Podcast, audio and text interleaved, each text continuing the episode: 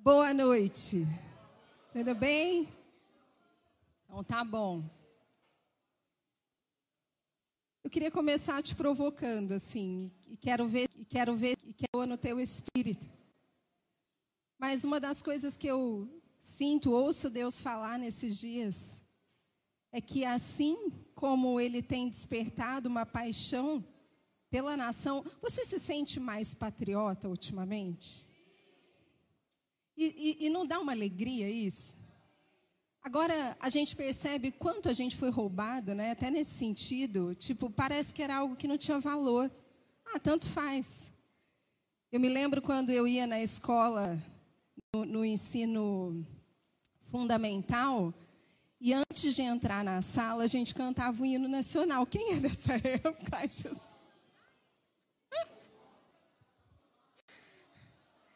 E era, eu estudava em escola pública, olha só, hein? E aí a gente chegava, tinha que fazer fila, todo mundo paradinho lá no, no, no pátio, tinha um lugar específico. E aí a primeira coisa, a gente, a coisa, a gente, a coisa nacional. Não entrava na sala antes de cantar o hino nacional. Lembram disso? Por incrível que pareça, gente, para vocês isso é algo sobrenatural, né? O Senhor tem despertado, eu creio que é o Senhor, você crê? De verdade, eu creio que Deus está despertando um sentimento de patriotismo. Porque imagina só, se a gente não sabe o que é um sentimento de patriotismo, como é que a gente vai ter um sentimento de patriotismo por uma nação que a gente nem vê e nem toca, por exemplo, como a nação dos céus? Fica muito mais difícil, Então Deus começa restaurando sempre o natural, muitas vezes, para que a gente possa chegar no espiritual. Existem muitas coisas que vão acontecer e acontecem na nossa vida naturais, naturais, naturais. Precisa aprender, mas muitas vezes elas apontam profeticamente para o espiritual que Deus quer fazer com a gente. E eu quero chamar a sua atenção para isso, porque uma das coisas que eu sinto no meu espírito, que eu percebo no meu espírito, é que o aumento do sentimento do amor pela nação é um reflexo profético daquilo que Deus quer gerar em nós a respeito da nação dele, de quem ele é, do reino dele. A gente começa por aqui para chegar lá. Então, não é à toa que você hoje veste uma roupa igual do Luciano Heng, né? Só faltou a gravata. Ai, tira isso aqui, não pode. Vai, vai bloquear tudo. E aí você acha bonito, né? Mas é verdade, olha como eu você, eu você, eu vou essas coisas com outros olhos. Por quê? E tudo que eu estou falando já tem a ver com o que eu vou pegar. Por quê? Porque a gente passou a ver valor. Fala comigo, valor. Eu morei, há uns anos atrás, a gente morou um ano nos Estados Unidos. E sabe quando você vê em filme que toda casa tem uma bandeira pendurada na porta? Eu não sei você, mas eu sempre olhava aquilo e eu achava o máximo. Eu achava tão legal, apesar de nunca ter visto isso no Brasil, não ser cultural. E aí, quando a gente foi morar lá, nossa, era de verdade mesmo. Toda casa tinha uma bandeira na porta, assim, no perímetro da casa, pendurada.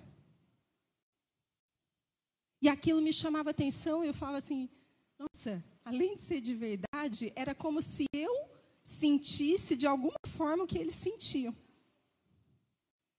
A gente está vivendo a mesma oportunidade, gente. Chegou o nosso tempo de estabelecer valores. Fala de novo, valores.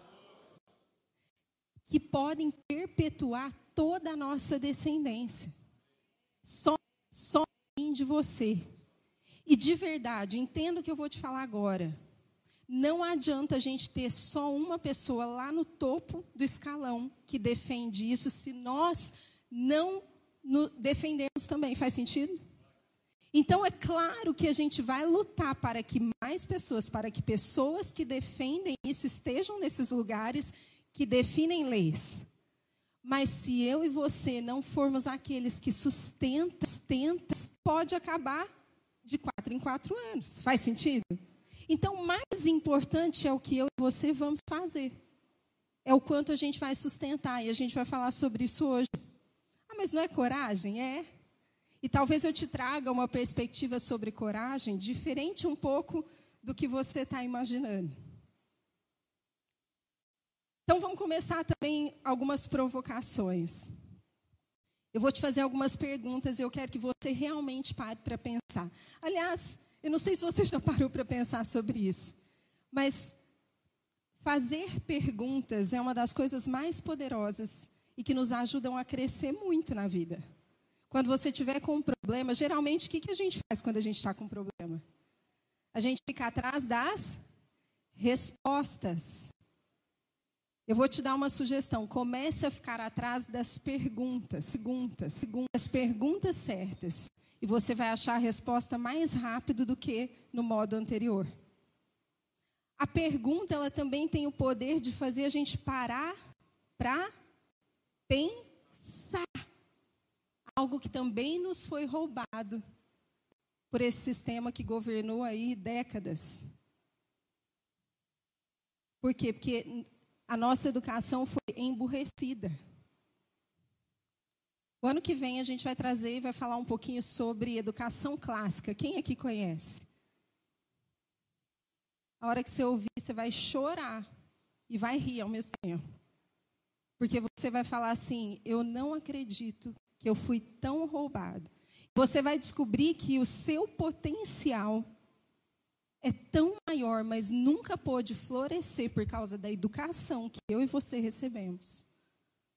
Você vai falar assim: Jesus, pelo menos, não deixe que os que vêm depois de mim estejam nesse mesmo lugar que eu estive. O que, que eu preciso fazer para te ajudar?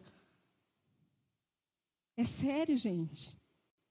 Não pensa só em você, não. Talvez seus filhos já estejam grandes, e eles já estudaram, já estão na faculdade, já. Mas você vai ter netos, você vai ter sobrinhos, você vai ter bisnetos. E hoje a gente também vai descobrir que cada um de nós aqui é muito importante para a transformação de uma nação. Cada um de nós. Não tem ninguém menos importante, só tem papéis diferentes, esferas de influência diferentes. Amém? Olha para a pessoa que está do seu lado e fala assim: você é importante para a transformação da nação.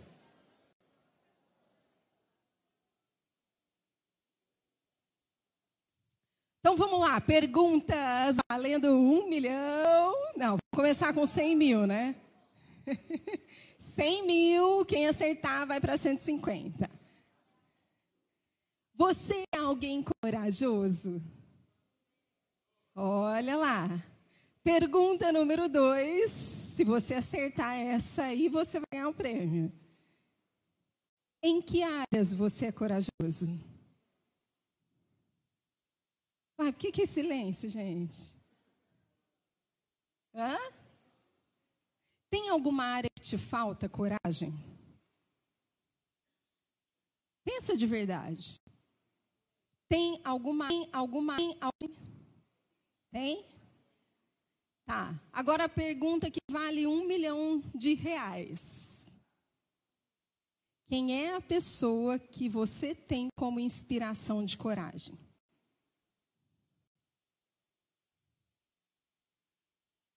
Jesus. Glória a Deus. Não tem problema nenhum se for. Mas eu quero te provocar. Eu acho que você nunca parou para pensar nisso. Agora, a segunda pergunta, porque a primeira é fácil. Paulo, tem gente que vai falar Paulo, Davi, amém. No que ou por que que você tem essa pessoa que você pensou como alguém que te inspira coragem? Por quê?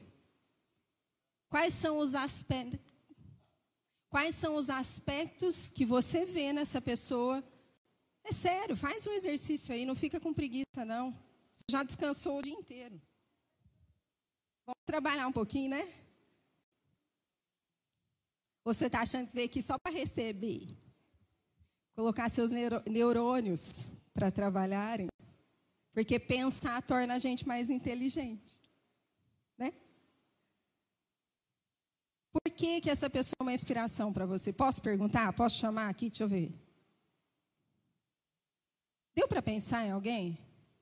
Então guarda isso, porque pode ser que ao longo da mensagem você vá percebendo melhor e talvez você vá descobrir outras coisas que você não pensou ainda. Então vamos começar a explorar um pouquinho essa coisa da coragem. Coloca para mim aí o primeiro slide, Sara. Eu trouxe um pensamento, deixa eu ver se está certo, tá? Desse cara aqui do Chesterton. Esse cara era um cristão, escritor, ele era teólogo, ele, era, ele foi considerado um dos principais críticos do século XX. E ele foi muito importante para a nossa história, porque por causa dele, não só por causa dele, mas ele foi uma das pessoas que, que consideradas importantes nesse sentido que eu vou falar, por causa dele, muitos valores cristãos foram preservados. Numa época em que a ideologia, as ideologias também estavam, estavam, estavam avassaladora, consumindo a humanidade. E ele diz o seguinte: que a coragem é quase uma tradição em termos, significa um forte desejo de viver que toma a forma de uma disposição para morrer. Assim, né? Lê isso. Se eu te perguntasse de novo agora, você é alguém que tem coragem baseado nisso, o que, que você ia responder? É, vamos pensar, né? A coragem é, uma, é quase uma tradição em termos, significa um forte desejo de viver que toma a forma de uma disposição para morrer. Agora eu quero que você pense assim comigo. Pensa num soldado que está cercado por inimigos. E ele quer sair dessa situação. O que, que ele tem que fazer para conseguir sair dessa situação? Estou ilustrando para a gente tentar entender um pouco do pensamento desse cara, porque é muito, ele é muito, ele é muito. É difícil entender as coisas que ele fala. O que, que esse soldado tem que fazer? Ele está cercado por inimigos e ele quer sair desse lugar. Ele precisa de uma combinação de duas coisas. Ele precisa de um desejo forte, realmente forte, pela vida dele, combinado com uma despreocupação estranha pela morte, ou com a morte.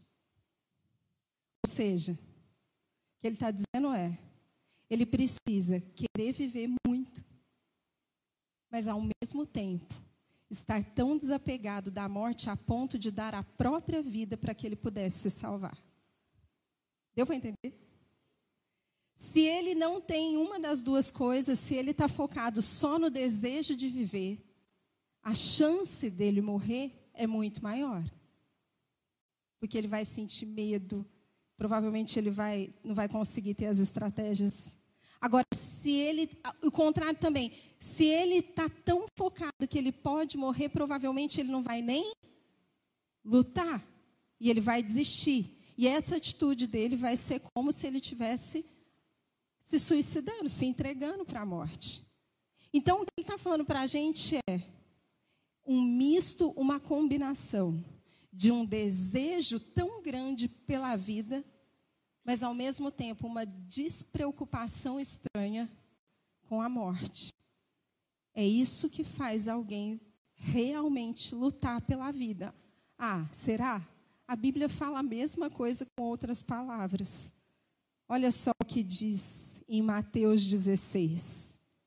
Então Jesus disse aos seus discípulos: se alguém quiser acompanhar-me, negue-se a si mesmo, tome a sua cruz e siga-me. Pois quem quiser salvar a sua vida perderá, mas quem perder a vida por minha causa a encontrará.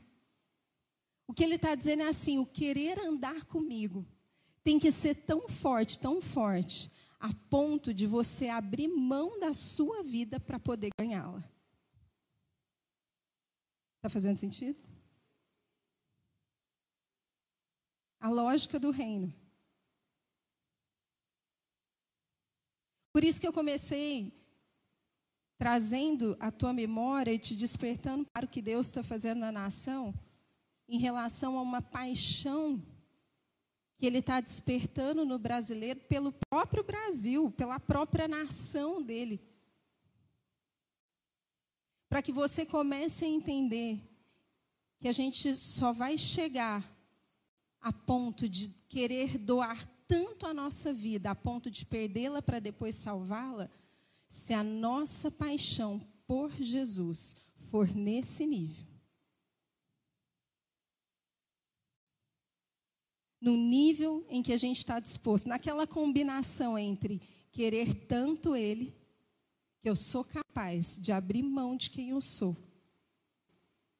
Eu sou capaz de morrer para que eu possa viver. E é um paradoxo na nossa mente, assim.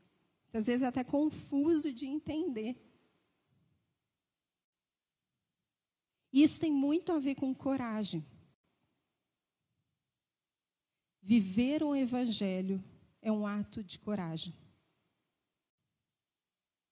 Fala para a pessoa que está do seu lado: viver o Evangelho é um ato de coragem.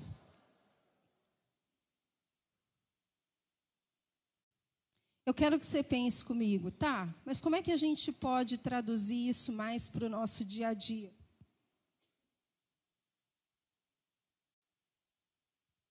Para a prática. Primeira coisa que a gente tem que fazer é talvez dar um passo para trás e pensar o que está por trás disso, qual é a essência. Por exemplo, eu te pedi para pensar em alguém que você se inspira, que tem coragem. E aí eu te perguntei por que você se inspira nessa pessoa. Outro dia a gente falou dos heróis. Por que, que a gente gosta e admira os heróis? Por que, que você tem admirado tanto determinadas pessoas que se levantaram atualmente na nossa nação. Para para pensar por quê? Porque eles têm valores. Valores definidos e eles vivem pelos valores que eles pregam.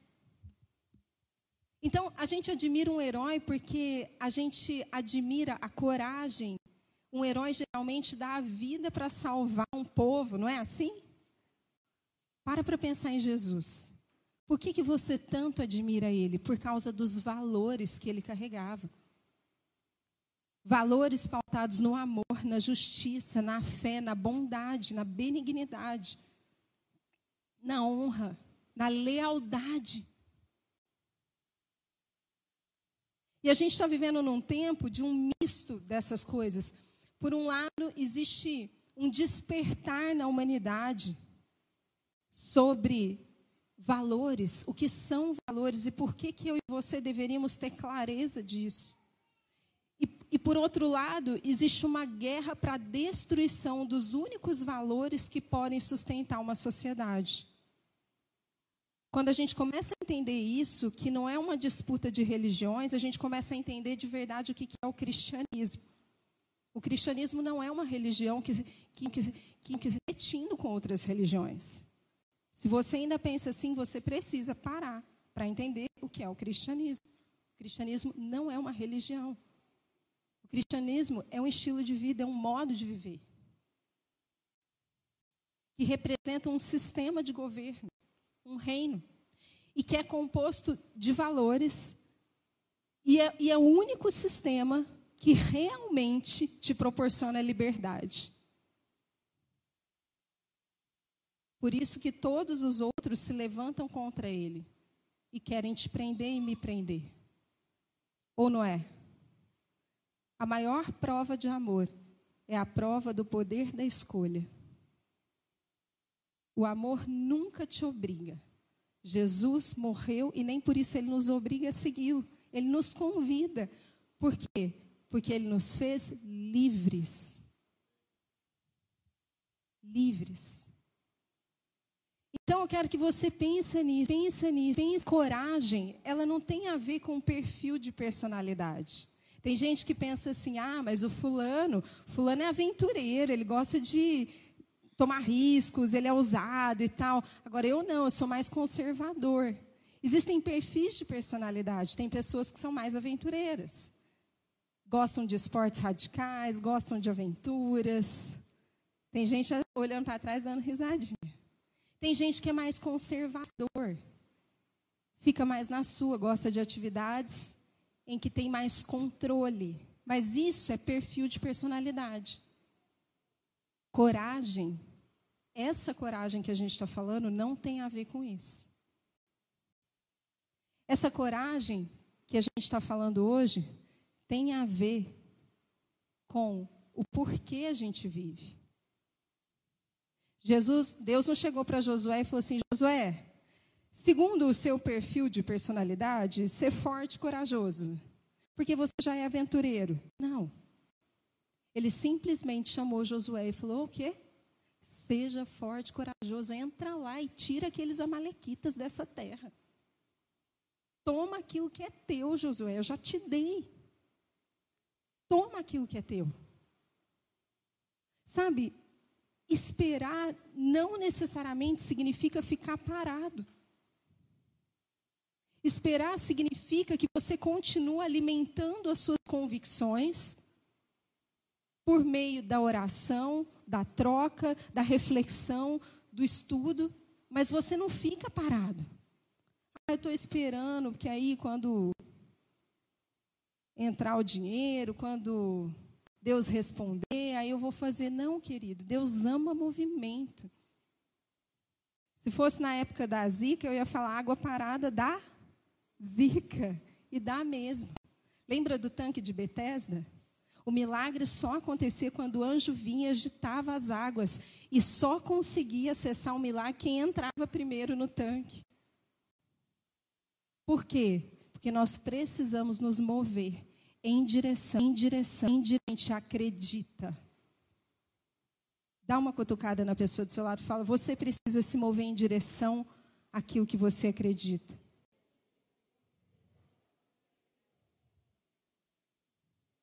Agora, muitas vezes a gente está se movendo em direção, sabe como? Pela empolgação, porque está todo mundo indo, então eu vou. Todo mundo usando verde e amarelo, então eu vou. Todo mundo fazendo a dancinha, então eu faço. Não, não tem problema nenhum você fazer. Só que, se a gente entender o que é coragem, igual a gente vai ver agora, e se a gente fizer com essa verdade, o efeito que vai ter, aí sim é real e pode mudar a sua vida e os lugares por onde você passa. Chega de ser crente decoreba, que toda hora sabe o que está fazendo. Você precisa Sabe, falar com o coração. A tua vida precisa testemunhar a Cristo. Lembra daquela passagem? O testemunho de Jesus é o espírito da profecia? O que que o seu testemunho mostra, profetiza quem é Jesus ou não. Se o teu testemunho não profetiza Jesus, então o que você fala provavelmente não é o que ele está falando. É isso que essa passagem está dizendo. O espírito da profecia é o testemunho de Jesus. Quando eu e você testemunhamos quem ele é de verdade, nós profetizamos. Profetizamos quem ele é na terra. Trazemos à existência por meio do nosso testemunho a verdade sobre quem ele é. Amém? Tá difícil de entender? Então reage. Se você está entendendo e se faz sentido para você, uma das formas de você se apropriar é participando, interagindo. Você quer profetizar na terra? Tem gente que ama profetizar. Então, testemunhe Jesus. E você vai estar profetizando. Isso é mais poderoso do que você ficar dizendo assim, diz o Senhor para todo mundo. Mais poderoso. E a palavra coragem, coloca para mim. Eu, eu, não sei se eu coloquei isso no slide. Põe aí, deixa eu ver. A palavra coragem, ela vem de um original que é a palavra cor. Não pus? Que vem da palavra coração. Sabe o que significa ter coragem? Viver com todo o teu coração. Então, tudo que você faz, toda vez que você pega algo e faz com todo o teu coração, isso mostra que você é alguém corajoso.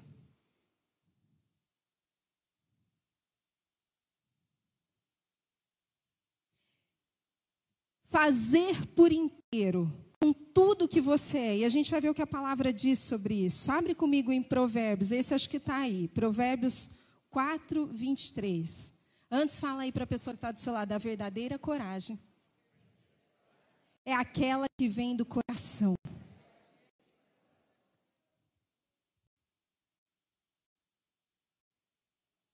Olha o que fala Provérbios 4, 23. Sobre tudo que se deve guardar, guarda o teu coração, porque dele procedem as fontes da vida. Quando a gente lê essa passagem, o que, que a gente pensa de cara? Que a gente tem que proteger o nosso coração, guardar ele do pecado, das coisas ruins, não é? Tá errado? Tem gente que guarda tanto o coração, protege ele, coloca tanta armadura que fica impossível acessar que estabelece barreiras achando que está protegendo, mas na verdade não está. Está deixando de viver corajosamente. Não é isso que a palavra diz. No original, uma das traduções dessa palavra guardar significa mantê-lo alinhado com a verdade. Então está dizendo assim: mantenha o seu coração alinhado com a verdade, porque é desse lugar que procedem as fontes da vida. Só que para estar tá nesse lugar, gente, é preciso o quê? Coragem.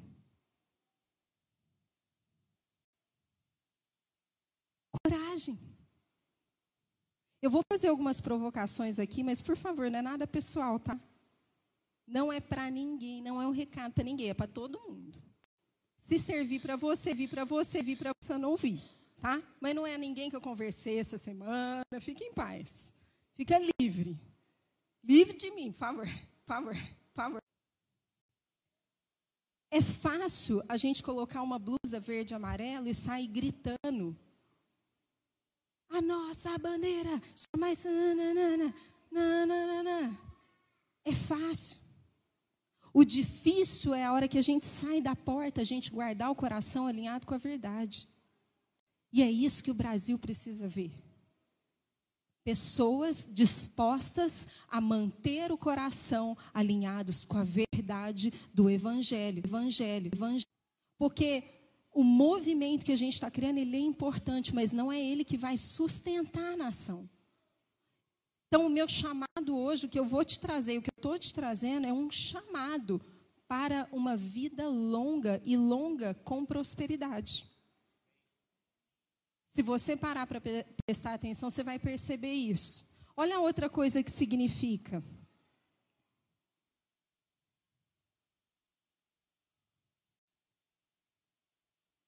Mantê-lo alinhado com a verdade. E a outro, o outro significado é guardar as coisas acima de todas. Quando você coloca no contexto, você vai entender que ele está falando assim, está falando assim, está falando verdade. No seu coração, acima de todas as coisas. Quem é a verdade? Jesus é a verdade, a palavra é a verdade. Acima de todas as coisas. Eu acho que nunca, gente, do fundo do meu coração, pelo menos na nossa geração aqui, nunca se houve um tempo em que nós estivéssemos tanto sendo provocados ou sendo testados nos nossos valores como agora.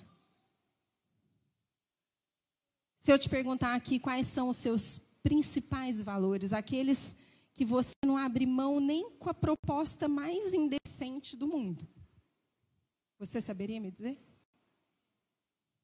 Uma pessoa respondeu. Duas. Certeza? Posso perguntar? É sério, parece uma coisa que, ah, não preciso pensar nisso agora. Será? E se amanhã cedo você receber uma proposta, com uma proposta, com uma proposta, tomar uma decisão, se você não tem clareza dos seus valores?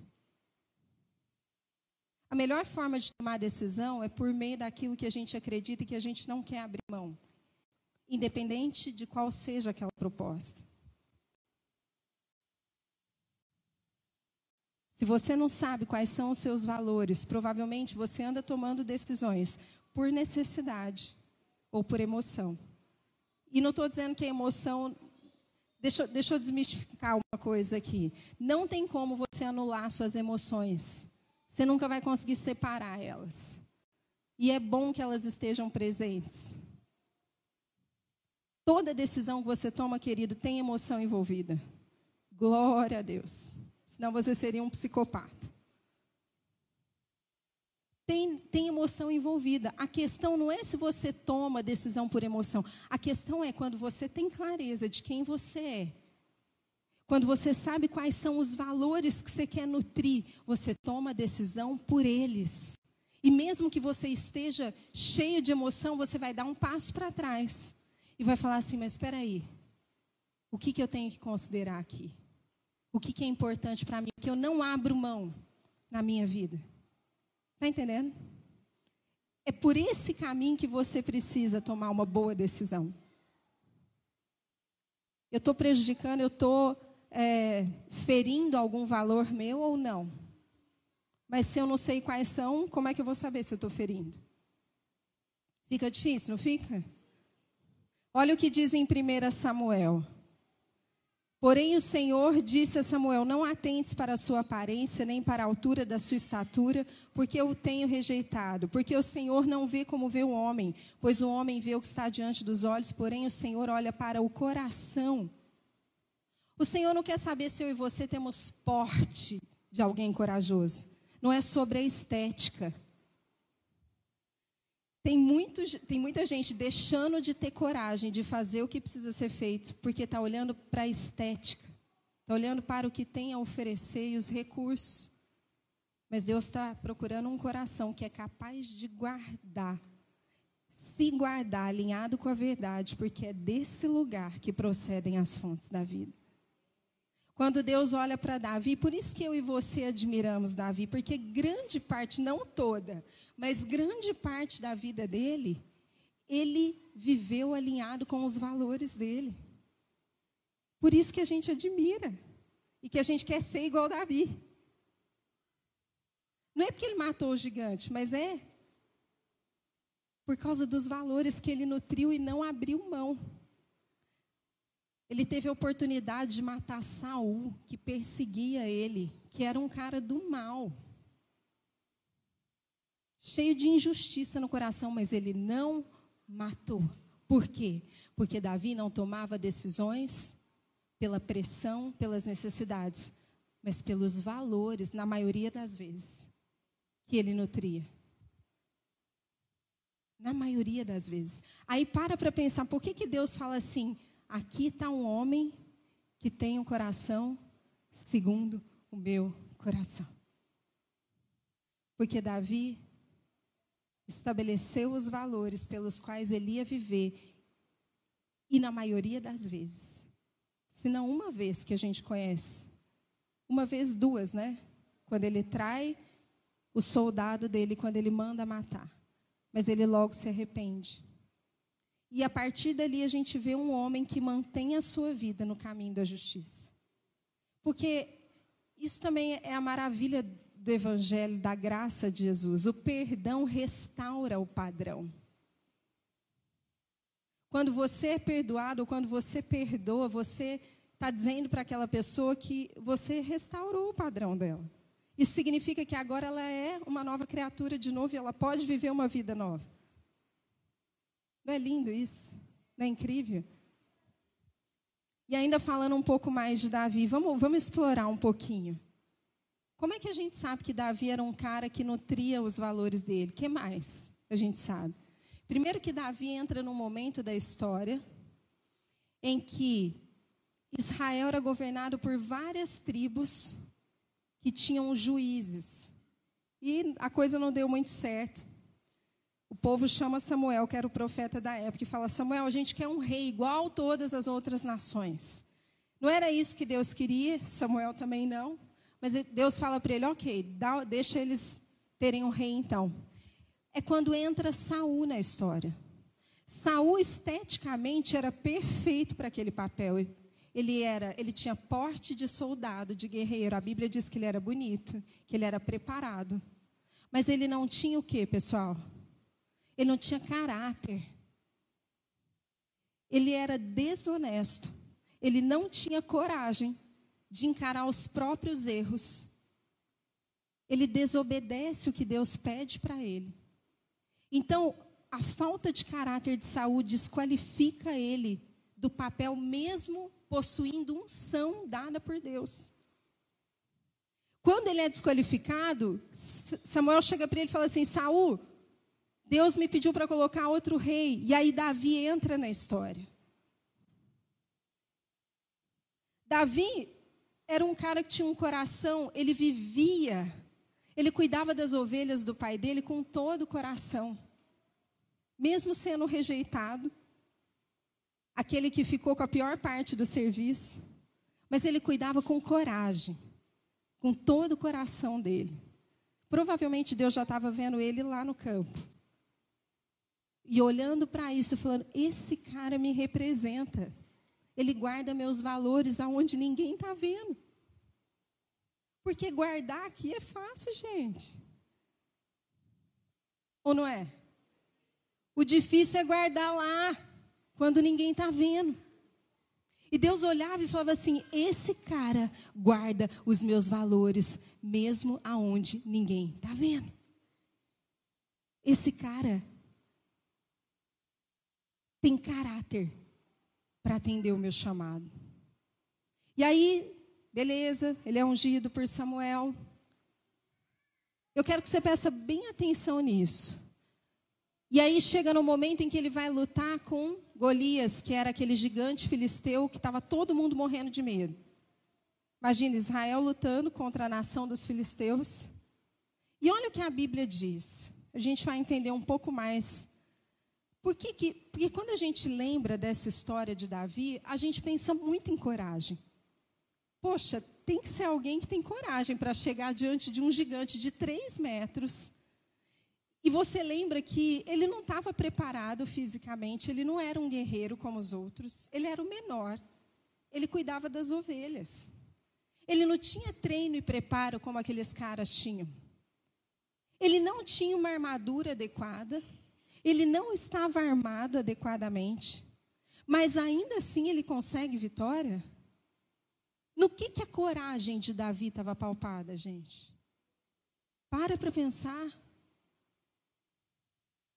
Por isso que eu te falei, muitas vezes você está preocupado com a estética, enquanto você deveria estar preocupado com o teu coração, com seus valores, nutrindo os seus valores. Aonde eles estão? A, a palavra diz em 1 Samuel, vamos ler juntos? Está aqui? 1 Samuel 17. Não, está é, tá antes. Já foi. Está antes disso, Ju. Antes. Não está aí? Coloca então para mim. Você tem Bíblia aí? 1 Samuel 17, quem tem Bíblia, lê comigo. Pode ser? Vamos lá. Enquanto isso, quem está com a Bíblia aberta? Então vai, abre a boca. Enquanto isso, 1 Samuel 17, 41. Enquanto isso, vamos lá? Para acordar? Vocês estão aí no fresquinho, eu estou morrendo de calor, não reclama não. Eu estou aqui. Enquanto isso, com o seu escudeiro à frente, vinha se aproximando de Davi. Olhou para Davi com desprezo, viu que era só um rapaz, ruivo e de boa aparência. E fez pouco. É ali também está com delay ali, né? Eu vou ler aqui então. E fez pouco caso dele. Disse Davi: Por acaso sou um cão para que você venha contra mim com pedaços de pau? Imagina a cena: esse é Golias confrontando e desonrando Davi. E o filisteu amaldiçoou Davi, invocando seus deuses, e disse: Está aqui mais uma, uma coisa importante para você. Nem estava na pregação, mas eu vou deixar essa. Para de ficar com medo de maldição se você é alguém que guarda o teu coração alinhado com a verdade, querido. Maldição não pega em quem anda com Jesus, não. Tá? Isso é coisa de crente religioso que não sabe, que só preocupa mais com o diabo do que com Jesus. Imagina esse cara, tem situação de maior risco que essa, já esteve diante do inimigo, face a face de três metros, tendo que dar conta dele? Provavelmente não. Olha quantas ameaças ele tinha. E o cara fala que amaldiçoou ele, invocando seus deuses, e diz: Vem aqui e darei sua carne às aves do céu e aos animais do campo. E Davi disse ao filisteu: Você vem contra mim com espada, com lança e com dardo, mas eu vou contra você em nome do Senhor dos exércitos, o Deus dos exércitos de Israel, a quem você desafiou.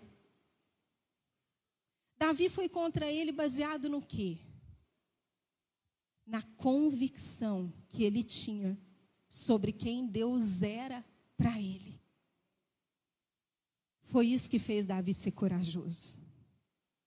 A convicção que ele tinha sobre quem Deus era para ele. Quem Deus é para você?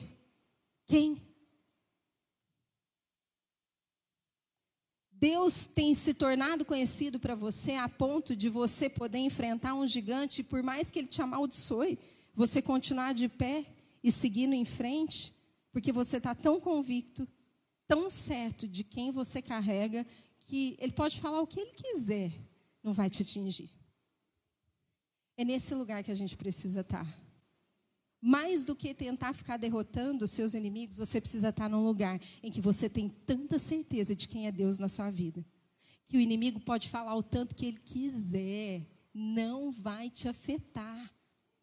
E, e mais, não vai só não te afetar, não vai afetar a sua missão. não vai afetar a sua missão. Davi estava lá porque ele tinha uma missão. Deixa eu te contar uma coisa: a nossa missão revela os nossos valores.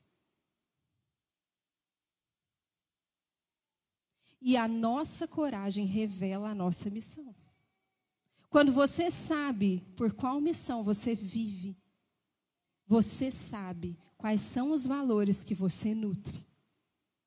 E você sabe que a coragem vai estar atrelada a isso. Porque quando a gente sabe exatamente o que a gente quer fazer nessa vida, pelo que a gente luta, qual é o legado, a marca que a gente quer deixar, pode vir o barulho que for, mas a gente vai permanecer. A gente pode até levar umas chapuletadas do inimigo, mas a gente não vai desistir, porque a gente tem certeza do que a gente está buscando. Uma liderança corajosa é uma liderança que tem clareza dos seus valores. Você quer ser visto na sua casa como um pai e uma mãe que tem uma liderança corajosa? Mostre pelo seu testemunho para os seus filhos os seus valores. Tem gente que acha que o tratamento num relacionamento não tem nada a ver com valores, tem tudo a ver com valores. O jeito que você se trata na sua casa é o jeito que você vai tratar a sua nação. Ou você acha que vai ser diferente? É o jeito que você vai tratar o seu chefe ou o seu funcionário. Amém, gente?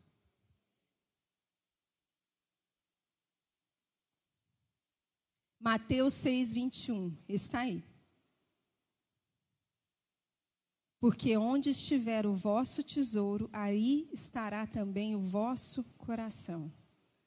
Aonde estiver aquilo que é mais valioso para você, aonde vai estar o teu coração. O que, que é mais valioso para você? Por favor, não responda rápido.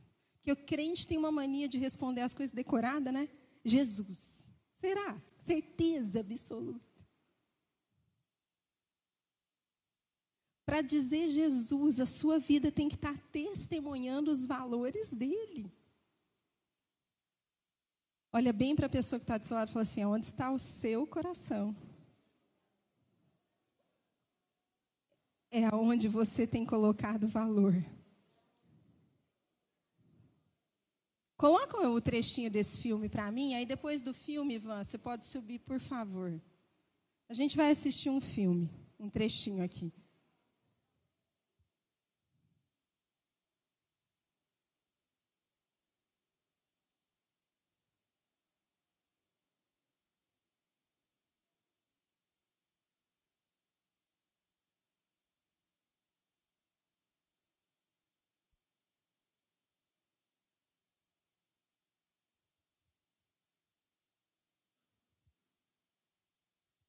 Temos o filme? Temos?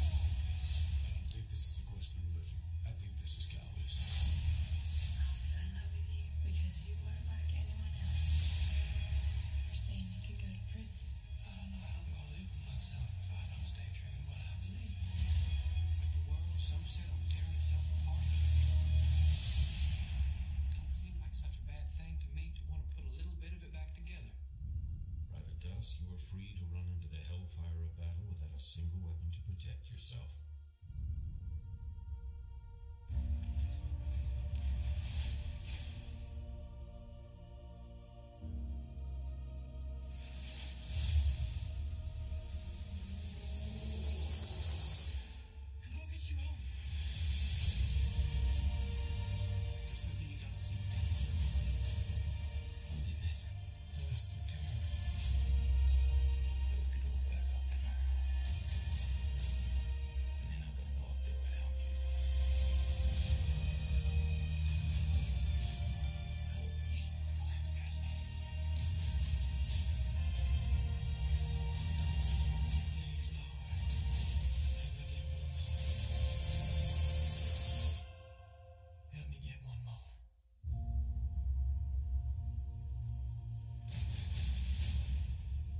Quem já assistiu esse filme?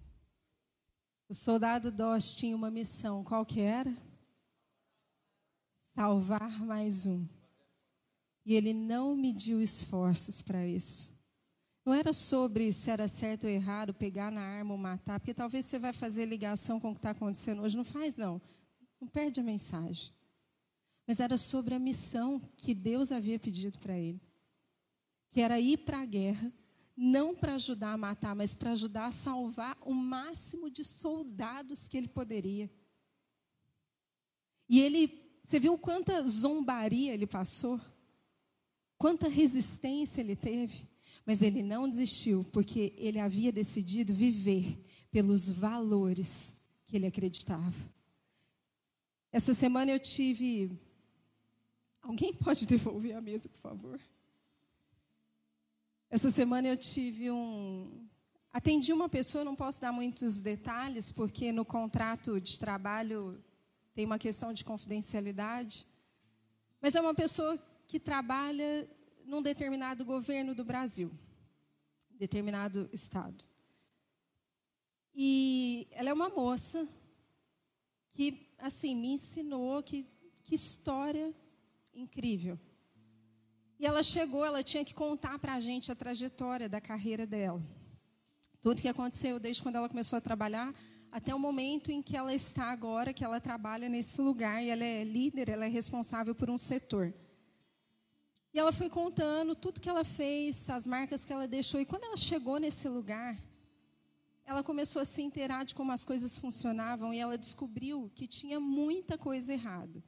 Tipo, desde as pessoas saíam de férias, só que eles não registravam que estavam de férias, mas fisicamente estavam.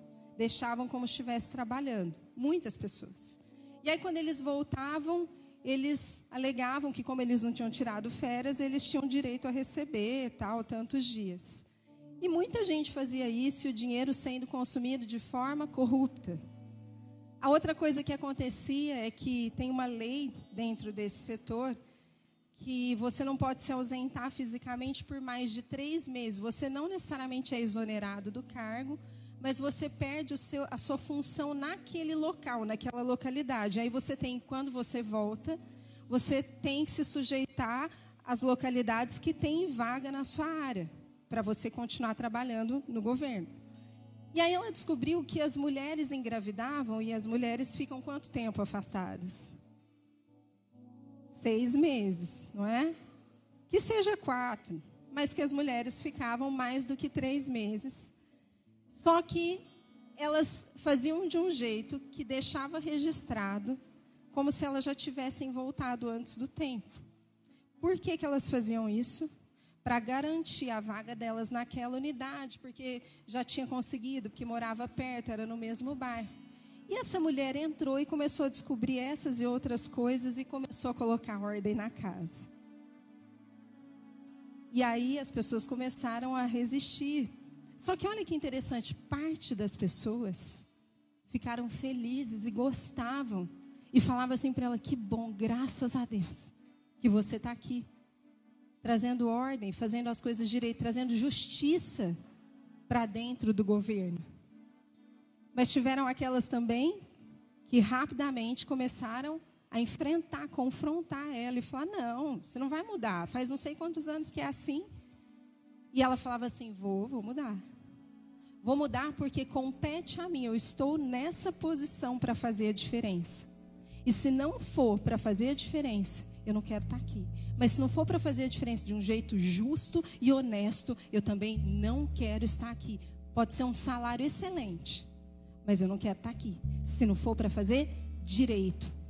E ela foi comprando briga aonde tinha briga e foi movimentando o que dava para movimentar, porque parte de, das pessoas que tinham lá estava envolvida em, em, conflitos de interesses. Você sabe bem que, infelizmente, ainda existe isso.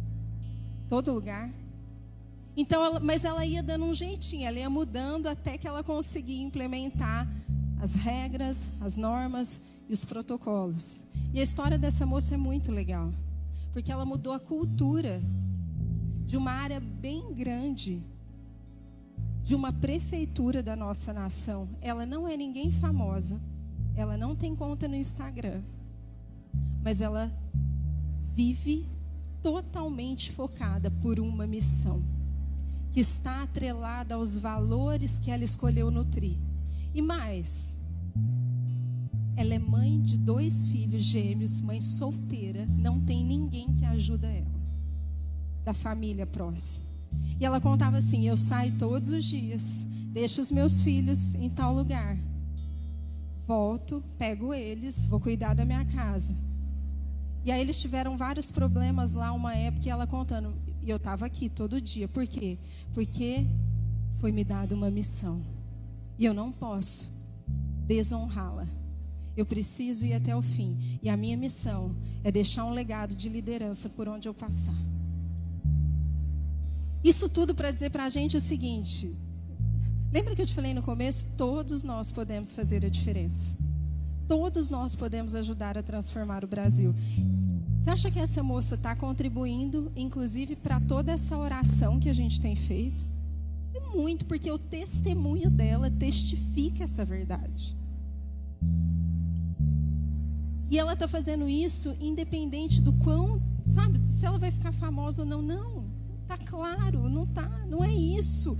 Ela entendeu que foi dada a ela um chamado, uma oportunidade, um presente de transformar a vida de outras pessoas por meio da honestidade, da justiça, da equidade. E ela falou: "Dá para mim. Deixa que eu vou fazer.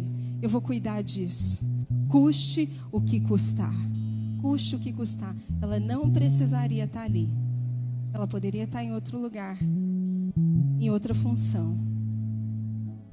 Eu e você precisamos tomar algumas decisões e decidir pelo que a gente quer viver, custe o que custar. Essa coragem que Deus está esperando de mim e de você. A coragem de viver por algo que seja maior do que a gente mesmo. Posso te falar, se a sua vida for só conquistar coisas materiais, conquiste, mas conquiste por um propósito. Conquiste para fazer com que algo maior aconteça. Porque senão vai chegar um momento em que você vai ver que perdeu a graça. Perde a graça, gente. Ou não perde? Perde a graça. Depois que você faz tudo o que você queria fazer, você fica. Que mais? Essa semana eu estava conversando com uma pessoa que melhorou um pouco a condição financeira e nem é rico assim. E ela estava falando: o dinheiro realmente não é nada na nossa vida se a gente não tiver um propósito maior. Porque agora eu posso fazer um monte de coisa que eu não fazia, mas está tão sem graça. Ela falava. Porque eu vou lá, compro, faço, aí eu volto para casa, vou dormir e falo, tá, mas o que eu vou fazer semana que vem de bom? Que vai realmente me preencher? Porque já passou a sensação. É tempo da gente se levantar com a coragem. Fica de pé comigo. Eu vou te fazer para fechar esse chamado.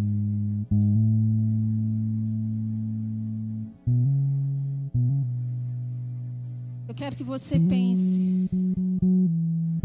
Pense pelo que você quer viver os próximos quatro anos. Não pense só em qual presidente vai ganhar. Pense em quem você vai ser nos próximos quatro anos. Pelo que você quer viver. Quais as decisões que você precisa tomar. O que, que você quer construir de verdade. E de novo, gente, não adianta um presidente cristão se a nação não for cristã de verdade. Eu e você precisamos pensar assim: se o resultado da eleição for a meu favor, o que que muda na minha vida? Ou você vai relaxar e vai voltar lá para onde você não deveria estar? Porque é isso que acontece muitas vezes quando a gente não é firmado, quando a gente não tem um propósito, quando a gente não está dirigido pelos nossos valores a coisa vem, a vitória vem, a prosperidade vem, a abundância vem. A... Pense em alguma coisa, o emprego vem, a gente relaxa. Por quê? Porque isso mostra que nós precisamos estar estabelecidos em algo maior do que somente aquela conquista. O Brasil só vai continuar crescendo se eu e você permanecermos firmes. E nós podemos mantê-lo crescendo, independente do que acontecer. Se a gente continuar assim como essa moça, fazendo a nossa parte. Aquele cara virou um filme. Mas quantos outros soldados dós podem surgir daqui? E se você saísse daqui com a missão hoje e dizer assim: Senhor, eu não vou desistir enquanto eu não salvar mais alguém, enquanto eu não salvar mais alguém, enquanto eu não salvar mais alguém, enquanto eu não salvar mais alguém, enquanto eu não transformar a vida de alguém. É isso que lá no final da nossa vida vai bater uma paz e a gente vai falar assim: obrigado, Jesus. Obrigada pelo dia que o Senhor me ajudou a dizer sim. Faz sentido? Talvez não faça tanto hoje para você. E talvez seu foco esteja em outras coisas. Mas eu oro que essa semente fique no teu coração. Que nós precisamos de uma igreja, gente uma igreja que representa o caráter de Cristo na terra. É isso. Não uma igreja que briga, uma igreja que demonstra quem Jesus é e vive da mesma forma que ele viveu. E formando outras gerações, outras gerações de todo o nosso coração. Essa é a coragem que eu e você precisamos nutrir Olha para a pessoa que está do seu lado e fala assim: você já sabe quais são os seus valores que a partir de hoje você não vai abrir mão. De jeito nenhum. Quais são? Quais são? Honestidade, transparência, verdade, lealdade, fé, justiça, amor, consistência, comprometimento, dignidade, pontualidade, trabalho. Trabalhar tem que ser um valor na sua vida, porque você tem um pai que trabalha até hoje. O trabalho dignifica o homem. Mas até isso tem sido roubado de nós. Amém? Feche seus olhos, adore a Ele, coloque para Ele diante, coloque diante dele aquilo que você quer nutrir a partir de hoje e não deixar mais com que te roubem. Fala, Senhor, confessa para Ele aquilo que você precisa confessar. Talvez tenha algo que você precisa colocar diante dele. Fala, Senhor, me dá a coragem de viver com todo o meu coração. Mas aquele coração que guarda a tua verdade, que se mantém alinhado na tua verdade. Eu cansei de apanhar da vida. Eu cansei de tomar decisões erradas. O tempo passou para mim, mas os próximos anos, aquilo que me resta pode ser menor do que aquilo que eu já vivi. Mas eu quero viver esses últimos anos, esse esse tempo que ainda eu tenho, desfrutando do que é viver de acordo com a sua vontade. Eu sei que tem pessoas aqui, tem alguém aqui que nunca conseguiu desfrutar disso. E que tem se questionado, mas o que, que é viver de acordo com a sua vontade? Eu não consigo entender. Eu falo, as pessoas falam, mas eu não sei o que é isso. Hoje mesmo Ele está te mostrando. E eu quero declarar que nos próximos anos você vai experimentar, até de uma forma como você jamais imaginou, o que é viver a vontade de Deus na sua vida. Abrace isso, levante os seus braços e diga: Senhor, eu sou esse. Se é você. Se você quer também, pode, pode levantar. Fala, eu sou esse. Eu tenho, teoricamente, fala, talvez eu tenha menos tempo do que eu já vivi até hoje. Mas é justamente por isso que eu não quero mais perder tempo. Eu não quero mais perder um dia sequer da minha vida. Alinhe o meu coração, os meus valores e me dá coragem para viver de acordo com eles. É essa coragem que eu desejo, é essa coragem que eu necessito de viver de acordo com o teu testemunho, Jesus. E os meus filhos precisam disso, os meus netos precisam disso. A minha igreja precisa disso. Essa cidade precisa conhecer a gente por causa do caráter de Cristo, não pelo tamanho, mas pelo caráter. Nós podemos sim ser conhecidos pelo tamanho, mas se nós formos conhecidos pelo caráter, o nosso impacto vai ser muito maior muito maior. Muito maior. As gerações precisam te conhecer e me conhecer, não pelos sinais e maravilhas que você tanto busca, mas pelo caráter de Cristo em você.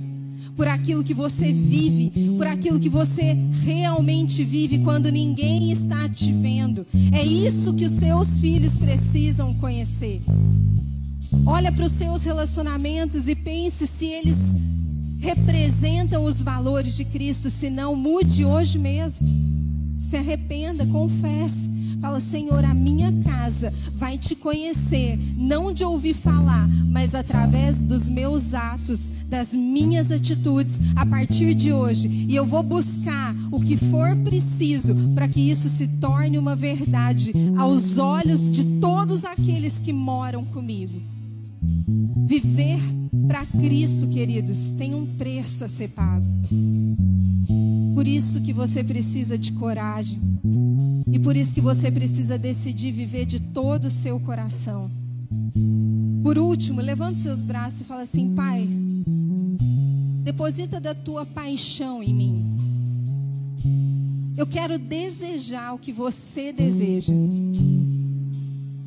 Eu quero ter uma missão que está acima dos meus desejos, que está acima dos meus planos.